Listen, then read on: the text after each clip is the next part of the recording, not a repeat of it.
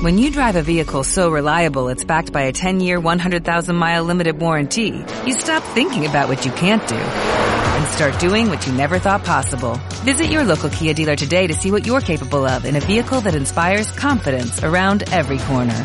Kia, movement that inspires. Call 800-333-4KIA for details. Always drive safely. Limited inventory available. Warranties include 10-year 100,000-mile powertrain and 5-year 60,000-mile basic. Warranties are limited. See retailer for details.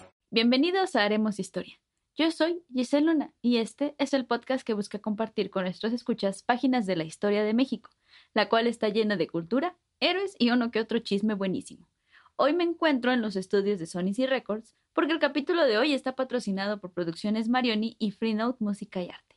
Así que vayan a buscarlos a su Facebook para que puedan ver todos los proyectos eh, que tienen. Y bueno, pues gracias por prestarme este espacio tan bonito.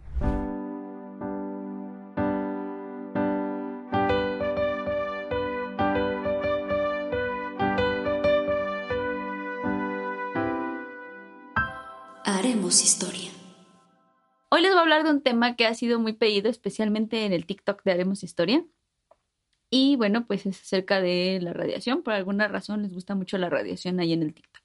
Hablamos la vez pasada de la leche eh, radiactiva y pues todos conocemos el desastre en Chernobyl y las implicaciones que trajo para México, que fue pues el episodio de leche radiactiva del que ya hablamos previamente aquí y también en un TikTok. Y bueno, si bien no se habla mucho del incidente de la leche radiactiva, quizás se habla menos del, mayor accidente radiactivo del continente americano, y que sí, sucedió en México. Esta historia tuvo lugar en Ciudad Juárez, Chihuahua, al norte de la República Mexicana. Es conocido como los irradiados de Juárez o el incidente por contaminación con cobalto 60. Y pues todo comenzó en noviembre de 1977, cuando un hospital privado, el Centro Médico de Especialidades de Ciudad Juárez, compró en Estados Unidos una unidad de radioterapia con una bomba de cobalto 60 por 16 mil dólares, un precio bastante bajo pensando en el tipo de máquina del que se trata. La idea era utilizar la máquina para poder tratar a pacientes con cáncer. Este tipo de equipos requería de muchos permisos y protocolos para poder ser eh, importados a nuestro país, pero pues el hospital para saltarse todo esto lo trajo casi que de contrabando. Una vez que la unidad de radioterapia se encontró en México, la tuvieron almacenada por seis años en una bodega del hospital, y es que nadie tenía idea de cómo utilizarla. Tampoco tuvieron suerte buscando algún especialista que tuviera los conocimientos necesarios para operar la máquina. Además, esconderlo en la bodega también fue una táctica por parte del centro médico para que las autoridades mexicanas no se dieran cuenta de la existencia de la máquina en caso de que llegaran a realizar alguna inspección en el centro médico.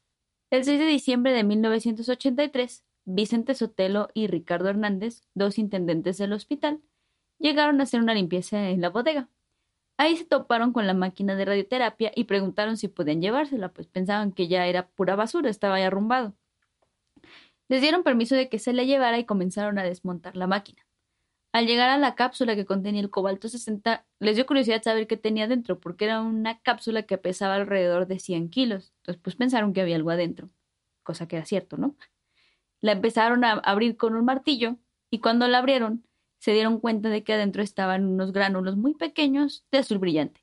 Esto era el cobalto 60.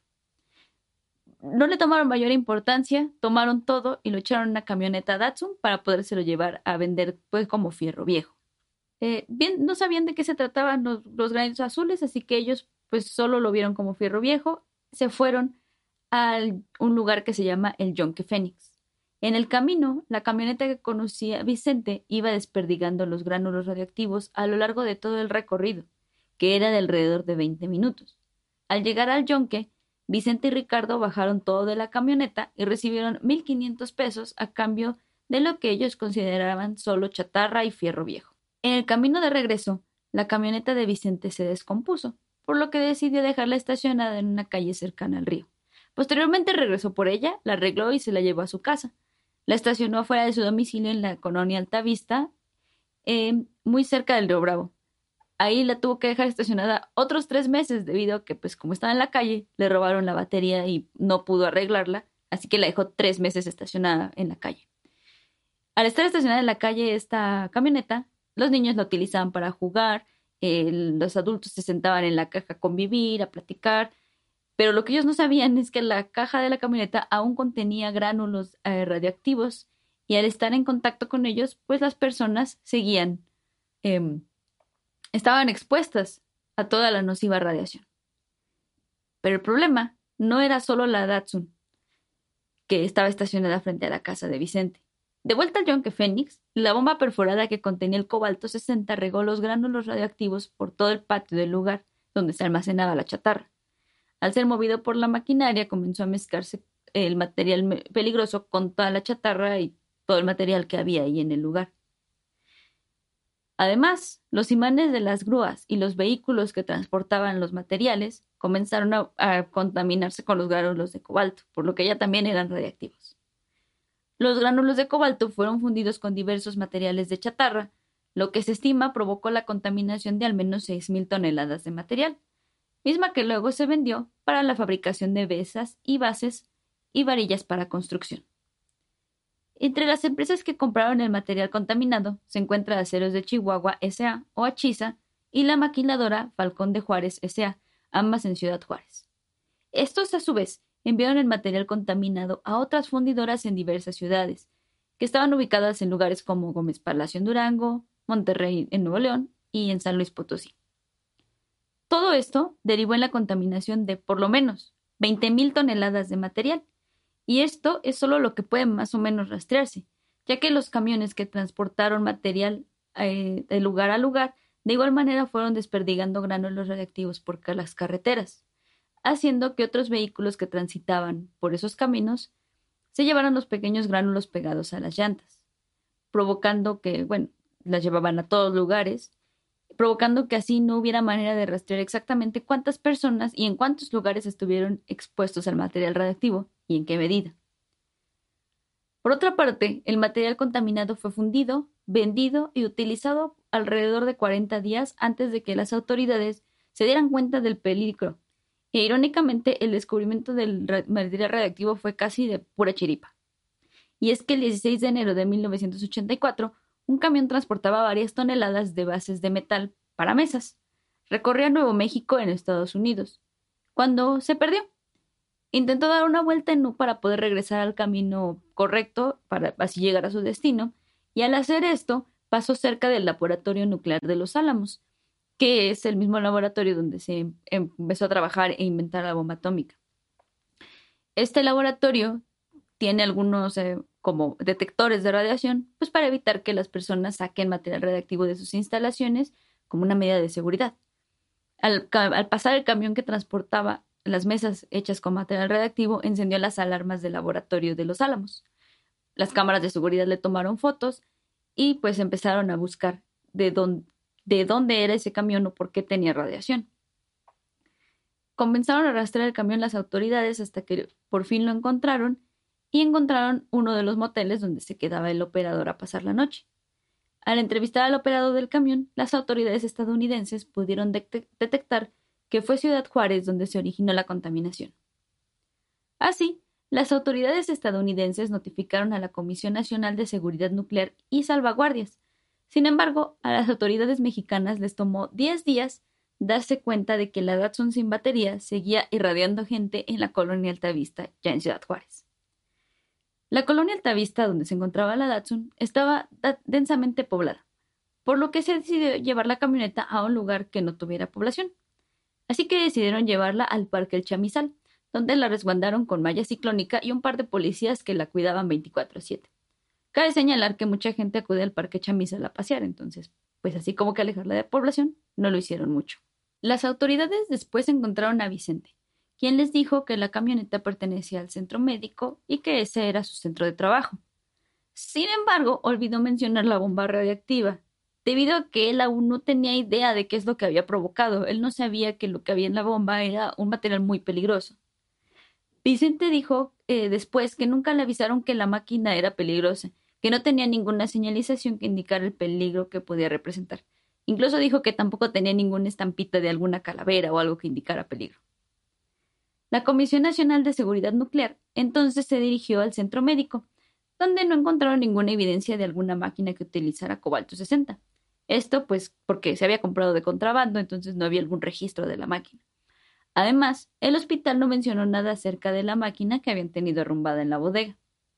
El hospital comenzó a sospechar que se estaba metiendo en un gran problema, por lo que mandaron a dos empleados a buscar a Vicente a su casa y decirle que requerían sus servicios, pues en el centro médico. Una vez en el nosocomio, el director del hospital, Abelardo Lemus, junto con el administrador del centro médico, un ingeniero y un abogado, le pidieron a Vicente que firmara una declaración donde él confesaba que había robado la máquina. Eh, pues con la bomba de cobalto. A base de tres horas de amenazas, Vicente se había obligado a firmar para que lo dejaran ir en paz. Por increíble que parezca, y a pesar de haber estado expuesto a niveles altísimos de radiación, Vicente no tuvo ningún daño significativo en su salud. Tuvo malestares por algunos días después de la exposición como vómitos, diarrea y algún dolor de cabeza. Sin embargo, se recuperó y después no presentó ningún problema. Entretanto, las autoridades estadounidenses encontraron la factura en que se amparaba la venta de la máquina de radioterapia al Centro Médico de Ciudad Juárez y se la mandaron a la Comisión Nuclear Mexicana. Así, las autoridades mexicanas tuvieron conocimiento de que la máquina efectivamente era propiedad del Centro Médico de Especialidades de Ciudad Juárez. La Comisión Nacional de Seguridad no se encontraba realmente preparada para el problema que estaban enfrentando.